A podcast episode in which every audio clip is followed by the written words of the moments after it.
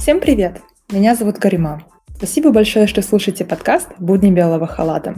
Спасибо за доверие, критику, комментарии, отзывы по поводу первого выпуска совместно с Русланом. Благодаря вашей активности подкаст можно слушать на всех основных платформах. Если вы обладатель продукции Apple, то у вас уже встроено приложение Apple Podcast. Ищите «Будни белого халата» в поисковике и сохраняйте себе в избранное. Для андроидов данный подкаст доступен через приложение Google Podcast, Anchor, CastBox и Breaker. А также подкаст можно найти в Spotify, но, к сожалению, он недоступен на территории Казахстана. Друзья, ситуация с коронавирусной инфекцией в Республике Казахстан ухудшается с каждым днем – Больницы перегружены. Все врачи и медицинский персонал находятся на передовой, спасая жизни людей. Плановые операции и госпитализации по другим болезням отменены, что тоже ставит под угрозу жизнь пациентов с другими диагнозами. Паника за свою жизнь и жизнь своих близких охватывает каждого гражданина нашей страны, особенно когда выходят сводки новостей со статистикой по ковид. И, к сожалению, такая паника становится главным драйвером того, что на каждую рассылку в интернете по определенному препарату или группе препаратов Казахстанцы идут и скупают всю провизию в аптеках. Как защитить себя и своих близких? Что такое ПЦР-исследование? Разбор протоколов и антивирусных препаратов? Парацетамол и бупрофен? Кому показано КТ? Все это мы попытаемся объединить в одну аудиопамятку совместно с героиней данного выпуска, доктором Асель Жунусовой. Приятного прослушивания и берегите себя. Асель, здравствуйте. Здравствуйте. Спасибо большое, что так оперативно согласились на запись данного эпизода. Вам спасибо, что пригласили. Давайте сначала расскажем слушателям, а, кто вы и чем занимаетесь. Привет всем слушателям. Меня зовут Асель, я молодой врач, дважды выпускница Назарбаев университета. Сначала я получила образование, мое бакалаврское образование в биологических науках, где я изучала биологические и медицинские науки, больше с научной точки зрения. Далее я поступила в а, медицинскую школу, тоже при Назарбаев университете, где закончила, получила медицинское образование, проходила практику в больницах и сейчас а, являюсь доктором медицины, то есть степень МД идет. И в дальнейшем а, буду продолжать свое обучение более по узкому профилю, то есть а, подаю на специализацию на резидентуру. Также при Назарбаев университете. Вау, здорово. Вот э, системы, да, как отличаются друг от друга, потому что мы, например, учились в медицинском университете в Астане, да, а в Назарбаев университете. Это, кстати, будет очень интересно, мне кажется, в будущем сравнить две системы. Да, это вот американская система, получается, полностью оттуда адаптированная под ну, наши реаль, реалии, в корне отличается даже от европейской системы. Поэтому, да, время покажет, да. какая система. Супер, очень интересно, спасибо. Но давайте, наверное, чтобы не терять времени, сразу перейдем к теме разговора и попытаемся охватить все актуальные моменты, связанные с COVID-19 в Республике Казахстан, и поговорить о профилактике и некоторых демаршах, нюансах по назначению препаратов, так как врачи сейчас заняты. Да, да. Врачам сейчас вообще не до объяснения каждому, врачи сейчас спасают жизни. Люди в панике перешли на самолечение. Давайте сегодня об этом поговорим, обсудим, но перед этим, как вы у нас последние вообще сводки на сегодня в Казахстане? Ну вот, если я вот посмотрела, получается, конечно, новости меняются каждый день, а, и в мире эпидемия продолжает расти. Уже сейчас около 10 миллионов человек, почти цифра идет уже к 10 миллионам зараженных. Из них смертность тоже растет. В Казахстане ситуация вот резко изменилась последние, наверное, 2-3 недели, как только сняли официально вот этот карантин, а, ЧП. И сейчас а, по официальным, конечно, данным у нас там 15 а, тысяч человек, но у нас почему-то делят на симптомные бессимптомные, что немножечко искажает вот эту всю картину. Также смертность у нас, насколько я э, слышу от людей и насколько я вижу цифры, они немного не совпадают, поэтому сейчас очень сложно верить цифрам и новостным порталам, насколько реально картина заражения, инфицирования, а также смертности. Поэтому сейчас очень сложно насчет этого комментировать и так, чтобы э, люди реально верили ну, этой статистике. Я вот сегодня утром посмотрела, получается, сайт John Hopkins University. У них есть своя вот эта вот дашборд COVID-19, и Казахстан находится на 51 месте между Израилем и Японией. Но говорится, что 150 смертей, хотя, мне кажется, сейчас сегодня уже побольше. Это да, это причем официальные данные. Конечно, мне, мне сейчас сложно говорить о данных прям вот точных, да, но насколько, например, сейчас э, вот родственники, знакомые лежат в больницах, и как они описывают эту ситуацию, смертности намного больше. Да. Намного больше. К сожалению, э, это вот по словам а, свидетелей, по словам врачей, которые передают эту информацию, смертность намного больше. Да, давайте, наверное, скажем больше э, в двух словах природу и биологию вируса COVID-19. Вообще, а, да, а, этот вирус, коронавирус, да, он именно вот этот, который сейчас всех поражает, он новый вирус, да, с абсолютно со своими такими, как сказать, особенностями, но однако семейство коронавирусных, это вот бывает, да, разные семейства всяких вирусов, а это семейство известно давно, то есть когда мы даже в медиа изучали вирусы, коронавирусы, они как являются одним из таких семейств, которые поражают вот являются такими острыми респираторными вирусными инфекциями, которые ну, поражают вот, э, респираторную систему. И также где-то вот в 2003 году была такая эпидемия в Китае, наверное, уже все знают, что вот сестра вот нынешнего коронавируса, да, вот э, SARS-CoV-2, да, нынешний вирус называется, а тогда вот э, в 2003 году произошла тоже почти идентичная вспышка в Китае, которая дальше распространилась на всю Юго-Восточную Азию. Сестра вот этого вируса тоже очень похожа по генетическому по, э, по ДНК, да, по структуре, по тому, как, какие симптомы она вызывает. И тогда этот вирус был. Также есть также похожий вирус э, MERS, да, который в Middle East, э, в Ближнем Востоке тоже развивался, но он не, не, на, не такую вспышку вызвал. Но все равно вот эти вот похожие вирусы, они существовали. Но этот данный вирус, он считается новым, потому что его, получается, э, ДНК, оно конечно, такое, такого не было раньше. И то, что вот эти вот всякие э, были споры о том, то, что он придуман или нет, это тоже уже опровергли ученые, потому что вышло так, что этот вирус, он как-то существовал и в основном был среди животных. Коронавирусы, они как часто встречались э, у животных, но именно он как-то каким-то образом эволюционировал, мутировал и перешел к людям. Uh-huh. То есть вот мы знаем ситуацию, то, что в Китае, а, возможно, от летучих мышц, возможно, какие-то были переходные животные, резервуары для а, этого вируса. Поэтому вот такой вот новый абсолютно вирус, хоть и не совсем новый, но все равно то, что он вот сейчас вызывает вот эту всю пандемию во всем мире. Поэтому давайте раз и навсегда ответим комментаторщикам, кто трубит во все соцсети, коронавирус — это простуда, это такой же вирус, как и грипп или ОРВИ, или нет? Вот знаете, вот коронавирус очень сложно сейчас недооценивать этот вирус, но также и переоценивать. Точнее, вот нельзя сказать, конечно, что коронавирус это грипп, просто грипп или просто простуда, потому что а, этот вирус намного заразнее, да, чем обычная простуда. А, это мы уже видим.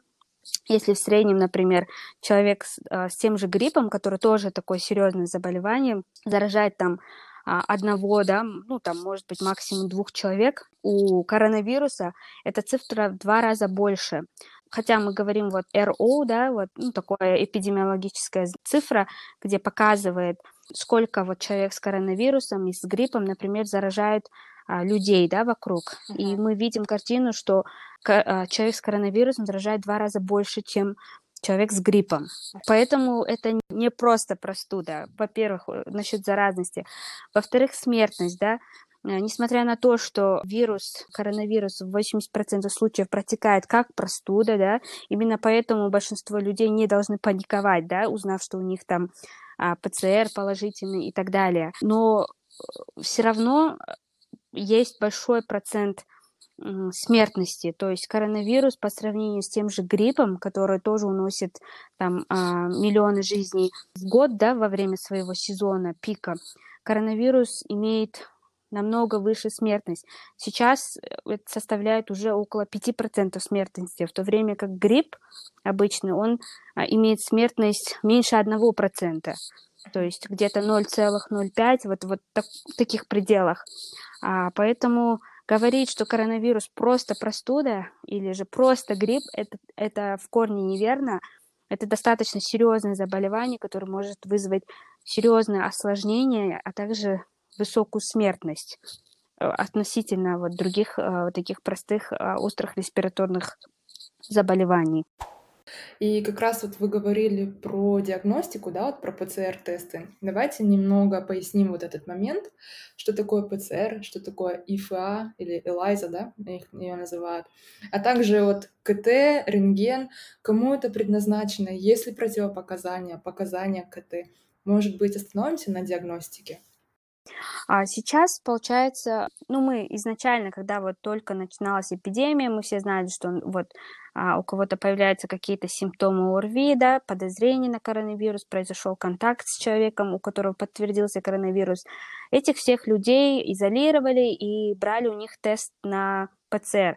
ПЦР это на, на английском от слова PCR, polymerase а, chain reaction, да, то есть это у нас, получается, берут с а, носоглотки и ротоглотки, получается, мазок, да, получается, мазок, и там проверяют на наличие ДНК а, вируса, коронавируса, да, то есть благо работе китайцев, да, которые они резко, оперативно во время их, когда у них началась эпидемия, сразу же исследовали ДНК, всю генетическую последовательность этого вируса, то есть и сразу же произве... начали производить тесты, чтобы определять эти вирусы. Так вот, э, на основе вот этих вот наших данных, которые мы знаем, как именно вот состоит скелет генетического материала этого вируса, мы определяем с помощью вот этого ПЦР анализа, есть ли этот вирус в носоглотке и ротоглотке у человека с симптомами или же у контактного человека. ИФА это а, такой лабораторный анализ, который определяет антитела. То есть он скорее он не используется, чтобы определить, человек на данный момент болеет или нет. Больше он используется для того, чтобы... То есть мы все знаем, как работает иммунитет. Когда человек заболевает, через а, в среднем, как в зависимости от патогена, да, через 10 дней в среднем, через неделю вырабатываются антитела. Иммунитет сначала а, выясняет, с чем имеет дело, и, и выделяет специальные антитела, которые потом начинают бороться с этим патогеном. Так вот, вот эти антитела а, вырабатываются в организме через 7 дней, через неделю, 2, вот так вот. И антитела ИФА – это определение вот этих антител, которые специфичны к нашему вирусу, и таким образом мы можем узнать, человек был ли инфицирован да, в свое время, то есть он, была ли у него инфекция. Может быть, он бессимптомно прошел, но проверив его титры антител, количество антител в его крови, мы можем определить, переболел ли он, а может и не переболел, есть ли у него на данный момент а, иммунитет к этому вирусу. А, сейчас, получается, вот этот ПЦР, он используется для диагностики на данный момент, есть ли у человека вирус, в то время как ИФА, он используется позже, через 2-3 недели после того, как мы имеем немножечко подозрение, переболел ли человек или нет. Что касается а, рентгенологических, да, инструментальных данных, ой, а, исследований, то КТ, рентген, это мы все знаем, это уже мы проверяем, если симптоматик, каково проходит течение заболевания. Мы все знаем, что коронавирус, он поражает легкие, не у всех, но в большинстве случаев. И с помощью рентгена мы можем определить, есть ли вот та же вот пневмония, которая всех как устрашает, да, но так как здесь природа вируса немножечко другая а, по сравнению с обычными бактериальными пневмониями, то рентген не всегда показывает полную картину именно вот этой вирусной, коронавирусной пневмонии. Поэтому люди, когда мы подозреваем серьезную пневмонию человека, рекомендуется делать КТ, что является более таким сенситивным, более таким другим методом mm-hmm. инструмента, который более точно и лучше показывает, что происходит с легкими. Но в то же время, да, но в то же время не нужно всем бежать, вот сейчас сломя голову, идти и делать КТ. Да, это очень такой, знаете, вы хорошо а, затронули эту тему. Сейчас в условиях эпидемии, да, в нашей стране непосредственно, когда все кругом болеют. Сейчас из-за того, что вначале мы все боялись, вот всем вроде делали ПЦР, всем делали КТ, такое было большое внимание к диагностике коронавируса, Сейчас эта диагностика, она не имеет какой-то знач, значимой роли лечении а, людей, да, то есть даже если сейчас, например, человек заболел вроде как ОРВИ, да, у него протекает как простуда, температура, там, потеря обоняния. Сейчас этому человеку а, надо подразумевать, да, иметь в виду, что у него коронавирус. Но этого не надо бояться. Надо просто не надо бежать, идти, сдавать ПЦР и убедиться, потому что от того, что этот человек узнает, что у него коронавирус положительный, ничего в его лечении не поменяется. То есть он также продолжит принимать жаропонижающие, э, потому что мы сейчас тоже, наверное, затронем тему лечения против этого вируса нет. То есть это не меняет какую, какую-либо тактику ведения этого пациента. Что касается КТ, надо всем вот а, слушателям, да, вот людям знать, что КТ это очень ради, а, радиационный, включая рентгена, да, он даже имеет большую дозу радиации.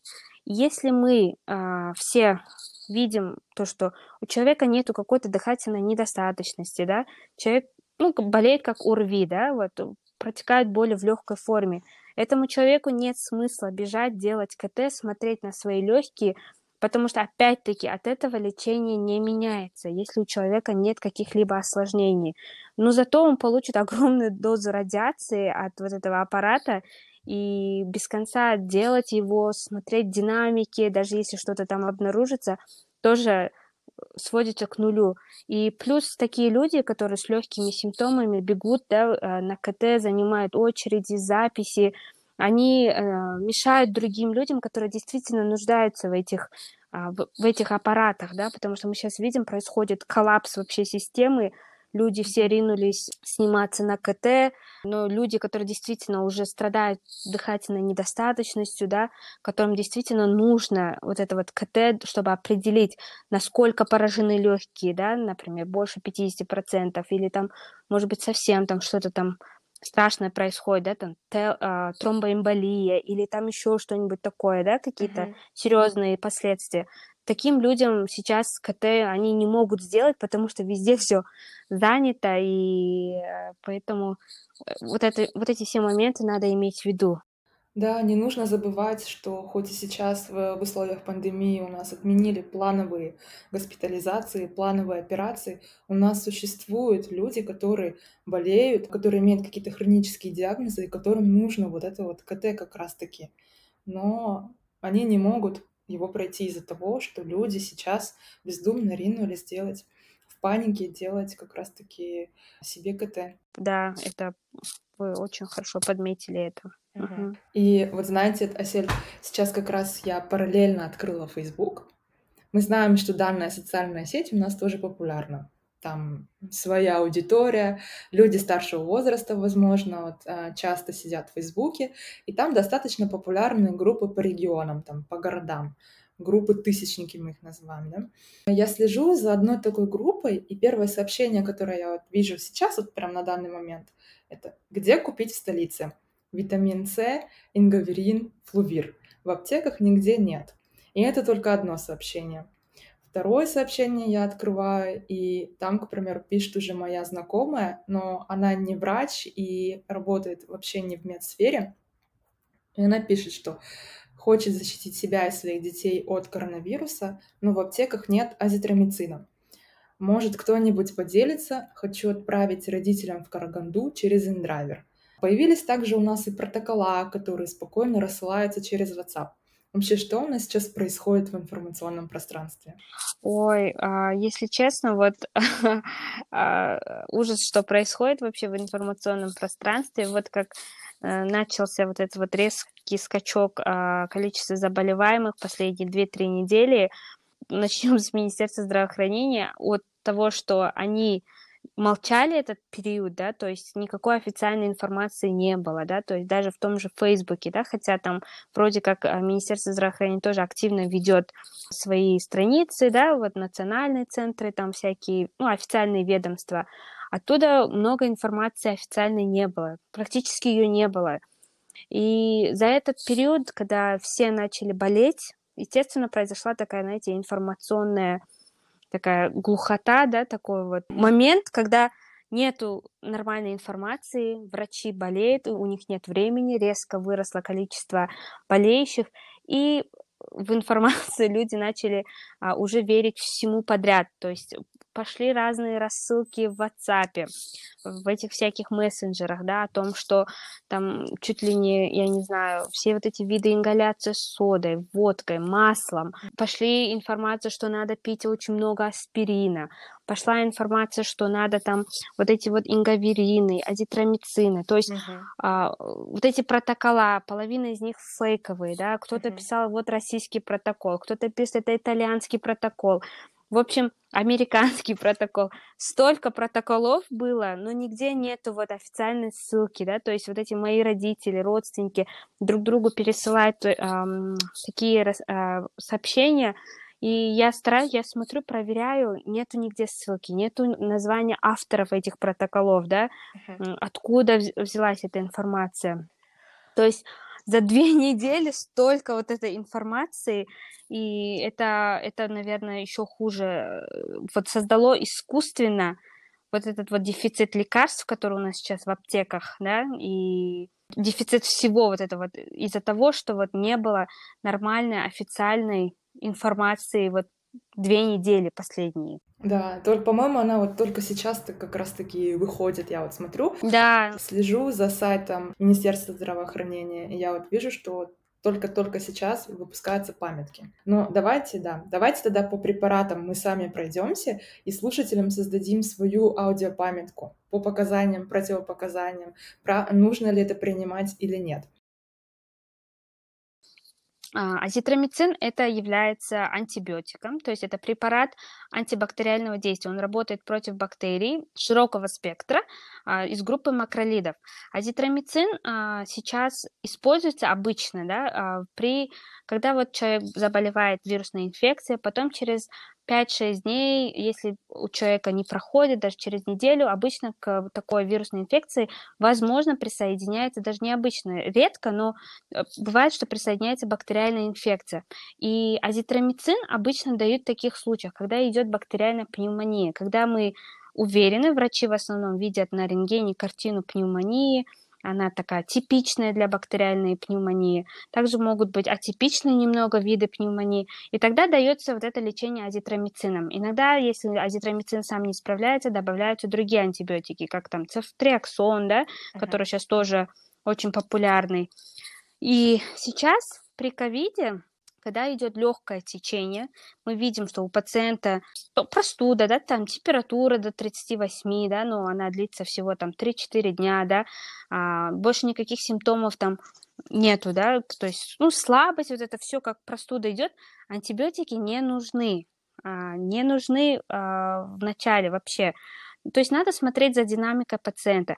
Если человеку а, становится хуже где-то, знаете, сначала вот бывает типично, что, когда мы говорим про присоединение бактериальной инфекции, это тогда, когда человеку вот сначала он ОРВИ заболел, у него как вирусное идет, он там, у него насморк, может быть, потеря обоняния, 4-5 дней вроде болел, потом ему вдруг стало полегчало, он такой нормально себя чувствует, и резко через несколько дней поднимается температура. Ни с того ни с сего, с 38-39 может стать, появляется кашель, у него вот эти все симптомы, и он опять, ну, поплохивает, да, человеку. Вот тогда э, по протоколу идет подозрение на присоединение бактериальной инфекции. То есть у человека была вирусная сначала, он с ней вроде как справлялся, но присоединилась бактериальная инфекция. Тогда в идеале врачи э, должны назначить анализы, да, посмотреть общий анализ крови, да, на уровень лейкоцитов, должны сдать э, прокальцитонин, да, в идеале. Это все вот в зарубежных протоколах пишется, да, идет такое клиническое подозрение, что присоединилась бактериальная инфекция. Вот тогда, когда мы по факту уже имеем дело с бактериальной инфекцией, должны назначаться антибиотики. Это и азитромицин, это и при необходимости цефтриаксон. Если дальше тяжелая бактериальная развивается, то уже дальше сильнее, сильнее антибиотики.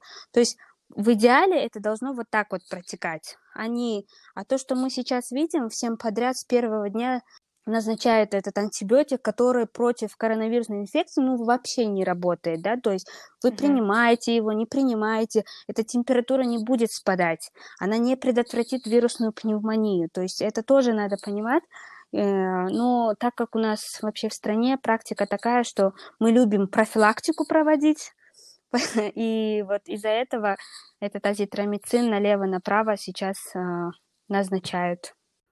Да, и по этому поводу у меня вот как раз тоже вот накипело прям, потому что после рассылки об азитромицине у нас казахстанцы стали его пить как витаминки. И данного препарата почти нет, по-моему, в аптеках вот в Алматы, в Актубе, в Астане. И ведь есть пациенты, которым нужен данный препарат по показаниям. И с каждым нерациональным вот этим бездумным приемом антибиотиков у нас казахстанцы подвергаются риску развития антибиотикорезистентности. И после эпидемии ковид у нас, возможно, будет вторая очень серьезная проблема — это антибиотикорезистентность. Да, да, да, это очень верно, это а, очень большое опасение. У нас Казахстан и так находится в числе стран, где очень высокая антиби... а, антибактериальная резистентность. Например, у нас есть uh, такие виды туберкулеза, да, которые мультирезистент, мультирезистентные виды туберкулеза, которых в других странах, в тех же развитых странах их нет. То есть настолько у нас антибиотики использовались, что некоторые виды туберкулеза в нашей стране просто неизлечимы.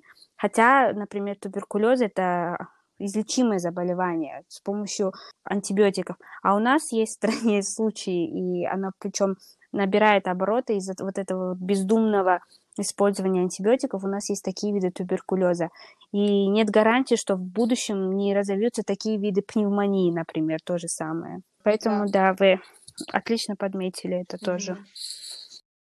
Хорошо. Теперь смотрите. Все больше научных статей рассказывают нам о разных тестируемых препаратах. Да?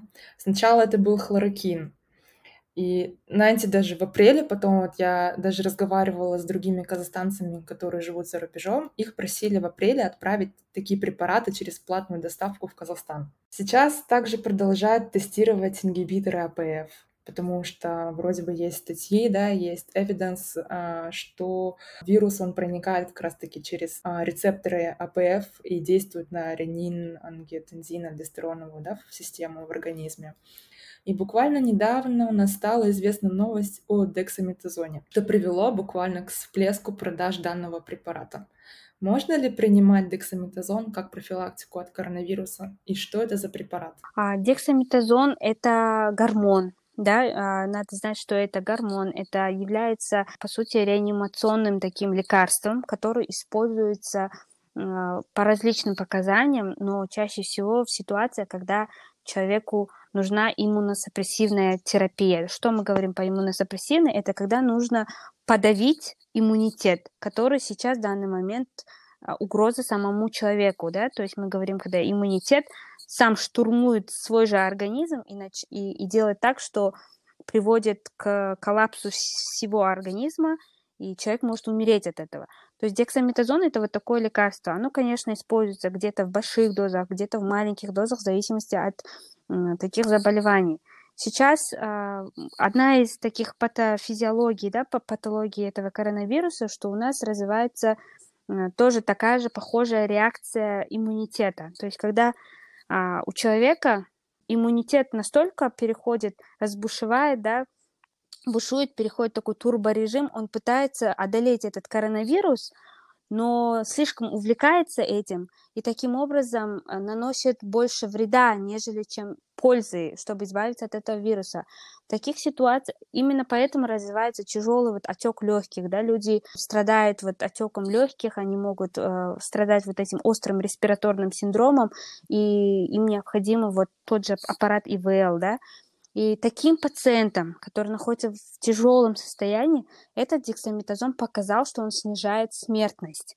То есть mm-hmm. по исследованиям последним в Британ, по британс, британские ученые, врачи, они выяснили, что дексаметазон относительно снижает смертность вот этих людей, которые находятся на аппаратах ИВЛ, которые в тяжелом состоянии лежат, и потому что он, скорее всего, каким-то образом подавляет вот этот иммунитет, позволяет контролировать вот эту реакцию, да, а то, что сейчас эту информацию не так поняли и начали этот дексаметазон налево-направо раздавать, это очень плохо. Почему? Потому что в легкой и даже средней форме дексаметазон не нужен, потому, э, потому что там такой реакции, когда иммунитет бушует, да, э, этого нет. Иммунитет борется с вирусом, и принимая дексаметазон в легких, э, средних течениях, мы наоборот мешаем иммунитету работать так, как он должен.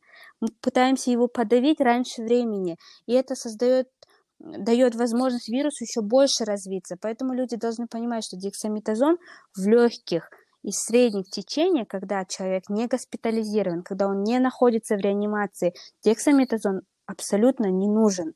Более того, он очень такой так как это реанимационное лекарство, он имеет кучу побочных эффектов, он может дать любую реакцию, непредсказуемую реакцию для человека, когда он принимает это в домашних условиях, да, потому что доза и все такое, это очень важно знать, и поэтому его нельзя в домашних условиях и при легких и средних течениях принимать.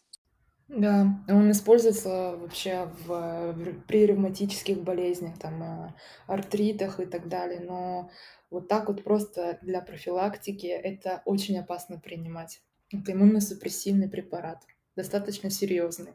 А что у нас происходит именно с противовирусными препаратами? Что нужно знать о противовирусных препаратах при коронавирусной инфекции? А, ну вот, а, так как мы уже выяснили, что этот вирус абсолютно новый, да, противовирусных, эффективных противовирусных а, лекарств, которые работают и убивают этот вирус, на данный момент нет, да. Ученые и врачи со всего мира это сейчас пытаются найти такое лекарство, но мы знаем, что некоторые ну, болезни, чтобы их начать лечить, нужны годы, да, и поэтому всем надо э, знать, что эффективного противовирусного препарата против коронавируса не существует.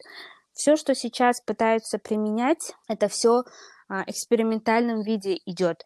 То есть примерно зная природу этого вируса, примерно зная, что какие-то вирусы могут быть где-то с чем-то схожи, да, по структуре, по, как сказать, работе, да, своей. Зная вот эти моменты, врачи и ученые используют экспериментально уже существующие противовирусные э, препараты. Вот те же препараты против вируса ВИЧа, да, например, тоже ремдесвир, да, или же там рибавирин, который против вируса гепатита С используется. То есть сейчас ученые вот на протяжении а, полугода, да, ошибками, методом проб и ошибок пытаются использовать эти лекарства и смотрят, наблюдают, насколько это помогает снизить симптомы, да, насколько это, возможно, помогает одолеть этот вирус. Поэтому по противовирусным препаратам однозначно надо сдать все, что сейчас применяется в больницах, а особенно при течениях, когда идет среднее, тяжелое течение, это все в экспериментальном виде. И тот же хлорокин, который вы э, упомянули, это лекарство вообще противомалярийное лекарство, да, то есть оно работает, это даже не противовирусное, у него есть противовоспалительный какой-то а, эффект, но он вообще противопаразитарное, да, малярия, мы знаем, это паразит, да, и оно вообще такое лекарство, и его пытались использовать, потому что в свое время, когда вспышка вот SARS, вот сестры нынешнего коронавируса, тогда он показывал какую-то эффективность. Но вот по последним данным, а, сколько уже я смотрю, его использование является неэффективным, то есть оно не доказало, что оно помогает при коронавирусе. Поэтому вот это вот, наверное, надо знать. Угу. А вот эти такие препараты, которые у нас в аптеке, в каждой аптеке существуют, там, эргоферон, виферон, орбидол, тот же ингаверин, который, о котором мы вскользь так поговорили, что нужно знать о них?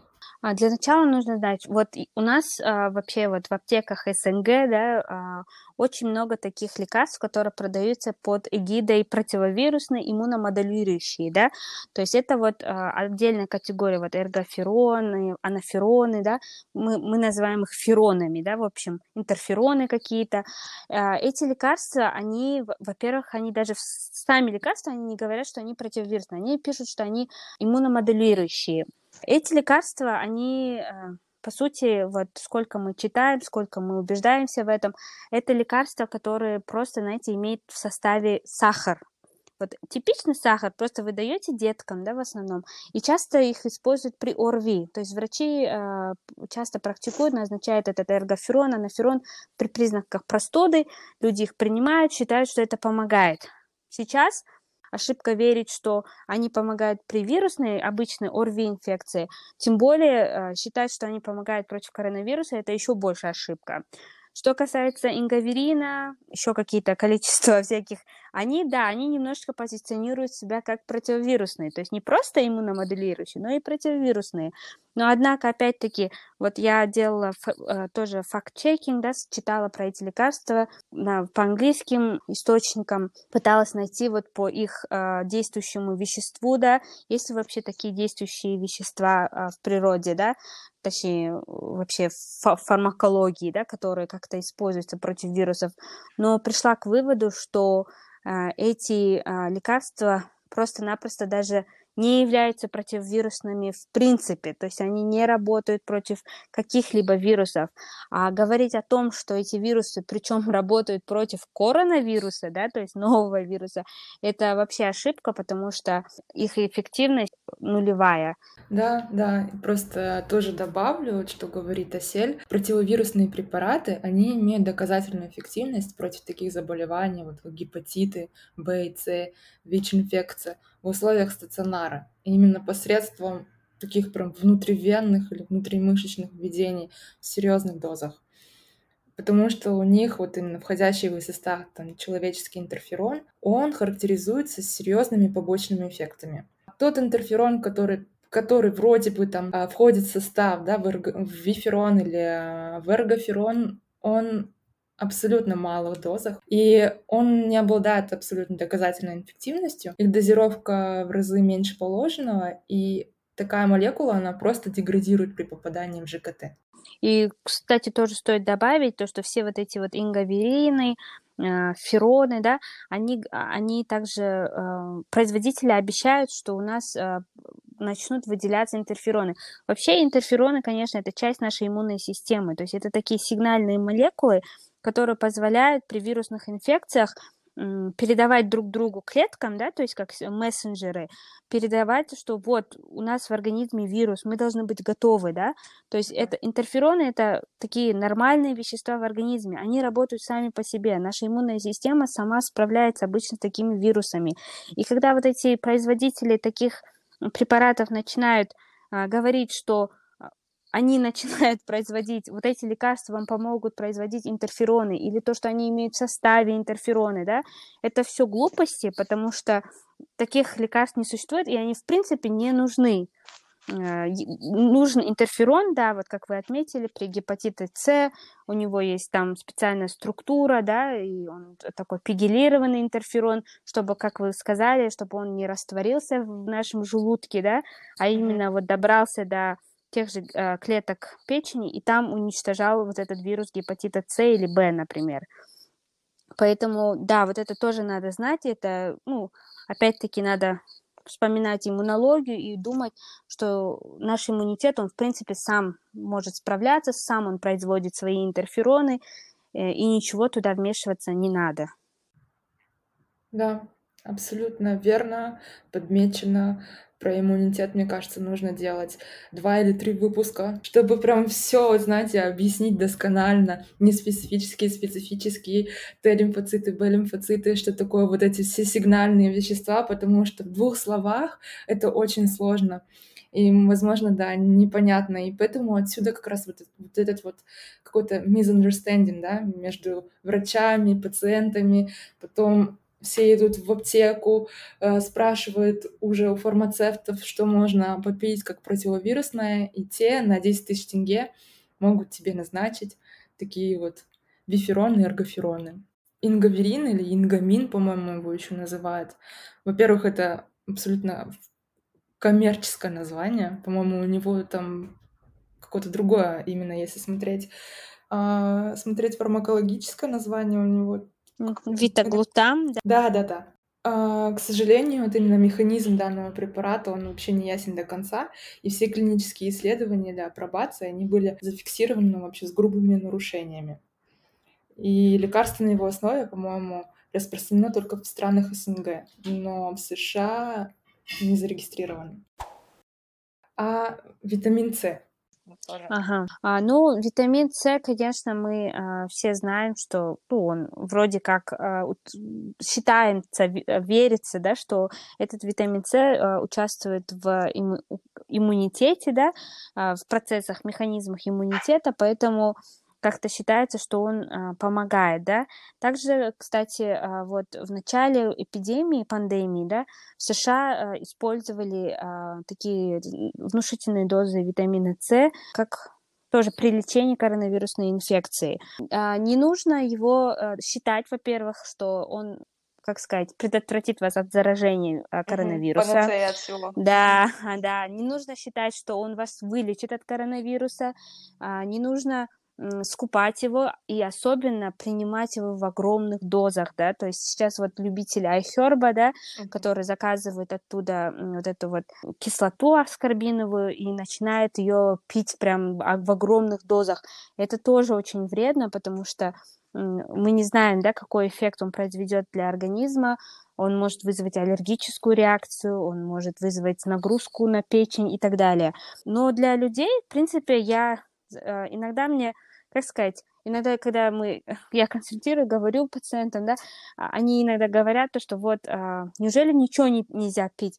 Поэтому иногда вот аскорбинка, она, как, знаете, как плацебо, допускаю, что пациенты могут выпить там 5-6 э, дрожжей того же витамина аскорбиновой кислоты, да, могут попить малину, в которой, э, чай с малиной, да, или с лимоном, в котором тоже содержится витамин С. И в каких-то, вот, знаете, таких профилактических, больше имеющий такой плацебо-эффект, он, в принципе, допускается. То есть не обязательно там всем говорить, что ой, не, не пейте, да, витамин С. А, пусть пьют, да, кто хочет, кто, кому, в принципе, у кого нет аллергической реакции к цитрусовым и так далее. Но, опять-таки, пить его в больших дозах и верить, и считать, что он вылечит коронавирус или не даст вам заболеть, и то, что он прям смодулирует иммунитет так, что ваш иммунитет прям вот будет неприкасаемый, это ошибочное а, утверждение. Э, Пейте абсолютно осторожно в профилактических целях, потому что я вот разговаривала сколько с терапевтами, еще и с рентгенологами. После айхерба сейчас участились случаи токсического гепатита, а также нефрокальциноза. А, витамин D, да? Витамин С, витамин D, масло, чего там, масло черного тмина, что-то еще вот. Да, водоросли всякие, а, да. Вот. Да, будьте осторожны, пожалуйста, с такими м, биологически активными веществами и с витаминами. Асель, спасибо большое. Я думаю, что мы прям все так обсудили быстро в формате вопрос-ответ. Ничего не забыли? Вроде э, нет, да, вроде все обсудили. Единственное, конечно, э, не знаю, ну, охота тоже сказать, то, что ситуация с коронавирусом на данный момент, она действительно серьезная. Это не говорит о том, что нам всем нужно паниковать, бояться. В большинстве случаев, да, в 80% случаев она протекает легко люди переболеют, да, немножечко дольше болеют, немножечко отличается от обычной простуды, которая там 3-4 дня отлежался, и бац, уже сразу здоровенький, да, немножечко отличается течение, но при этом панику разводить тоже нельзя. Болезнь для кого-то заканчивается очень плохо, да, очень много тяжелых больных, очень много людей, которые имеют вот риски, да, факторы риска, у которых есть сопутствующие заболевания.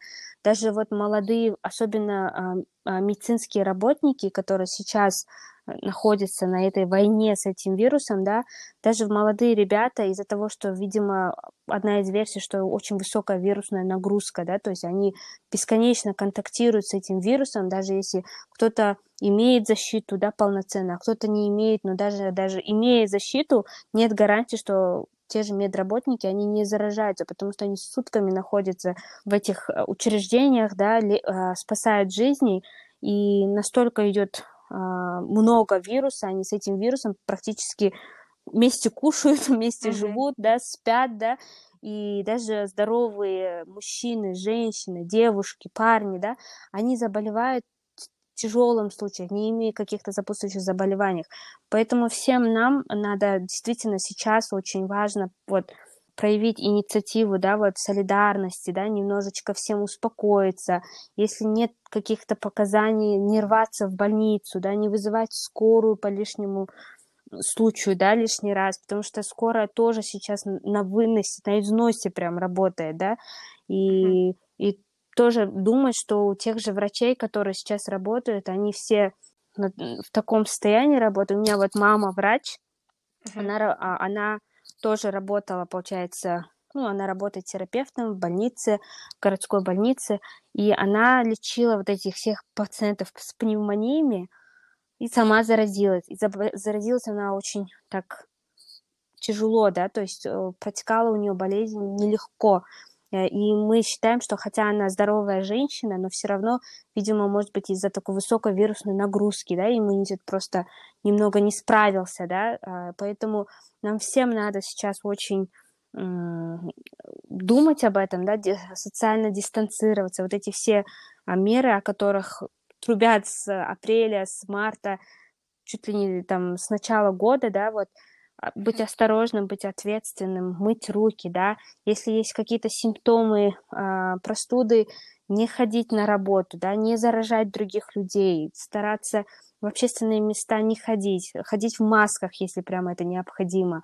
Поэтому вот просто хотелось бы сказать то, что действительно врачи э, плачут, действительно врачи сейчас на э, на работают войне. в так...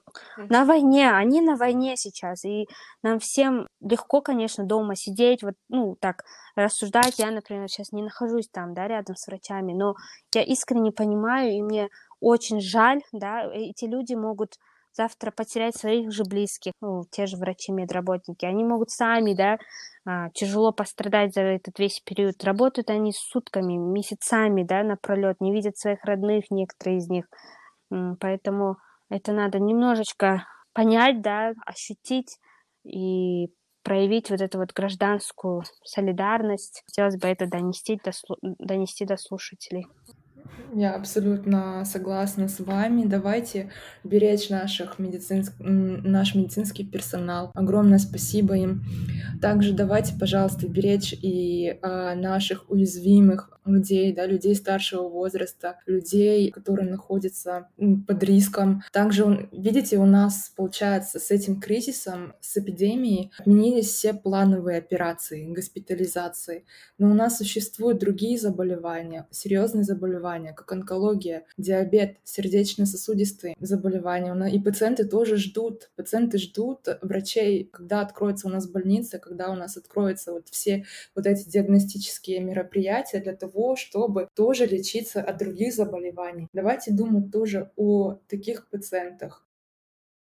И также вот тоже хочется сказать э, различным блогерам, потому что мы тоже видим в Инстаграме, что есть блогеры или те, у которых уже есть больше тысячи подписчиков, они тоже заболевают, у них ковид-положительный диагноз, некоторые лечатся в стационаре, и прям некоторые расписывают препараты и лечение у себя посте. Пожалуйста, думайте о том, что вы выкладываете. Потому что есть люди в комментариях, которые спрашивают дозировки. Да, это, да, недавно тоже как раз, да, оказалась свидетелем такой ситуации. Вы очень хорошо подметили это каждый, как мы уже говорили, коронавирусная инфекция, она очень такая индивидуальная, да, то есть, хотя в общей, как сказать, в общей массе она протекает похоже, но опять-таки мы видим очень различную клиническую картину, да, у кого-то она легко, у кого-то средний, у кого-то тяжело протекает. Поэтому оценить тяжесть состояния, оценить, э, что нужно этому пациенту, может только врач, да, ну, хотя бы ну, человек с соответствующим образованием. И то, что вот блогеры вот так вот раздают советы, особенно когда это касается лекарств, доз, да, антикоагулянтов, а, антибиотиков, да, это чревато тем, что могут вы, они могут наоборот сделать плохо людям, да, общей массе, потому что мы не знаем, как отреагирует этот человек на эту дозу, как вообще на это лекарство, да, моменты с пробами. Антибиотики вообще а, страшно тем, что они могут вызвать анафилактический шок, да, если человек до этого ранее не принимал, да, а, я уже молчу про дексаметазон, да, я, э, как сказать, те же антикоагулянты, они могут вызвать разные виды кровотечения, да, если человек не подберет соответствующую дозу или если у человека есть какие-то а, болезни, да, со свертываемостью, которых он до этого не, ну, не знал, да, допустим, ходил, ходил и начал принимать там аспирин в каких-то там больших дозах, у него закровил там желудок, например, у него была язва, например, вот, и поэтому эти все такие рекомендации, каждый блогер, он должен нести ответственность за это, а, думать, да, немножечко. Одно дело рассказывать про свой опыт, как человек заболел, какие у него были симптомы, да, а, и там в краткости сказать, что, что он так принимал, да, но обязательно сказать людям, что, пожалуйста, обращайтесь mm-hmm. к своим врачам, да, ну, уточняйте свой диагноз, уточняйте свои дозы, да, свои болезни. Не надо раздавать дозы и рассказывать людям, как надо лечиться, особенно если это человек не медик. Да, да. Э, кстати, давайте просто немножечко в двух словах поясним факт про парацетамол и э, аспирин и все жаропонижающие. Мне кажется, мы упустили вот этот момент. Угу. Так, да, а, парацетамол э, это жаропонижающее лекарство, да, а, а аспирин э, немножечко чуть-чуть другой категории. Они все считаются, э, аспирин, он противовоспалительное больше идет, с дезагрегантным действием, то есть он предотвращает немного вот агрегацию там тромбоцитов, но он также может использоваться для снижения температуры. С парацетамолом. Парацетамол а, это не лечение коронавируса, надо это понимать. Люди сейчас даже без температуры, вот видят этот парацетамол, в несколько раз в день начинают его принимать как лекарство против коронавируса. Это тоже надо понимать. Парацетамол – это э, препарат для снижения температуры, если она имеется. Если у человека температура 38 и выше, человек чувствует недомогание, у него ломит все тело, у него уже чуть ли не бредовое состояние, человек должен принять этот парацетамол. Но этот парацетамол является очень а, гепатотоксичным, то есть он токсичен для печени в больших дозах. Поэтому у него есть своя норма. То есть обычно он продается в различных дозах. Этот парацетамол не просто сам по себе как парацетамол продается, он продается в составе фервекса, терафлю, а, там другие еще какие-то брендовые названия в составе антигриппин, да, в составе которого имеется этот парацетамол в различных дозах, там 300 миллиграмм, 500 миллиграмм, вот так вот. И в день человеку допускается принимать до а, 3-4 грамм. Но 4 грамма это уже многовато. 3 грамма. То есть, если мы считаем по 500 грамм, это 6, 4-5 таблеток. 6 таблеток, да, допустим, в день, в сутки. Но, опять-таки, его не надо принимать э, каждые 5-6 часов, если температуры нет. Принимаем его только, когда поднимается высокая температура, даже если при 37,5 человек чувствует недомогание, ему плохо, он должен принять эту таблетку. Uh-huh. Его действие где-то длится 2-3 часа, он пропотевает, температура снижается, он видит немного улучшение состояния и продолжает отдыхать, отпаивать себя, через какое-то время, через 5-6 часов, может быть, температура может обратно подняться. Опять нужно принять, если опять-таки человек чувствует себя плохо. Но желательно сбивать надо только тогда, когда 38 и выше идет температура, чтобы не так, что чуть-чуть поднялась температура, ой, у меня температура, надо выпить э, парацетамол. Не надо, так тоже делать не надо. То только принимать тогда, когда человеку реально плохо. Потому что температура это достаточно неприятный симптом, да, когда все ломит тело, мышцы болят, а, голова сильно болит, и только в таких случаях. И с аспирином, аспирин я вообще не, э, не люблю в качестве жаропонижающего, потому что у него есть э, очень много других побочных эффектов, опять-таки те же э, тоже влияние на желудок, да, uh-huh. он такой немножечко непредсказуемый препарат. Аспирин желательно, конечно, его принимать, потому что сейчас уже парацетамол уже нет в аптеках, да, желательно не стоит, но тоже надо а, принимать аккуратно, может быть, только одну таблетку, когда опять-таки жар идет. А, детям вообще аспирин не стоит давать, потому что аспирин а, может вызвать очень серьезное заболевание, как синдром Рея, и поэтому аспирин детям вообще противопоказан. Лучше принимать ибуфен, тоже похожее жаропонижающее лекарство а, аспирина, он является больше противовоспалительным э, с, с категории НВПС, да, нестероидные противовоспалительные препараты. Поэтому парацетамол или ибуфен. Аспирин лучше избегать его. Да, а, абсолютно согласна. И также проверяйте тоже дозировки. Все те, у кого есть э, язвы, да, желудка, двенадцатиперстные кишки, тоже, пожалуйста, осторожно все вот эти НПВС препараты принимайте. Асель, спасибо большое. Мне кажется, информативный выпуск такой получился. Да, спасибо вам большое, mm-hmm. что пригласили. Спасибо большое, что да, стали участником данного эпизода. Я обязательно отмечу аккаунт Асель, потому что там в формате сторис очень хорошая информация есть про коронавирус. И давайте уже станем проверять информацию и источники критически, читать достоверную информацию и не спрашивать дозировки препаратов, витаминов у блогеров. Спасибо вам. Спасибо. Спасибо. До свидания.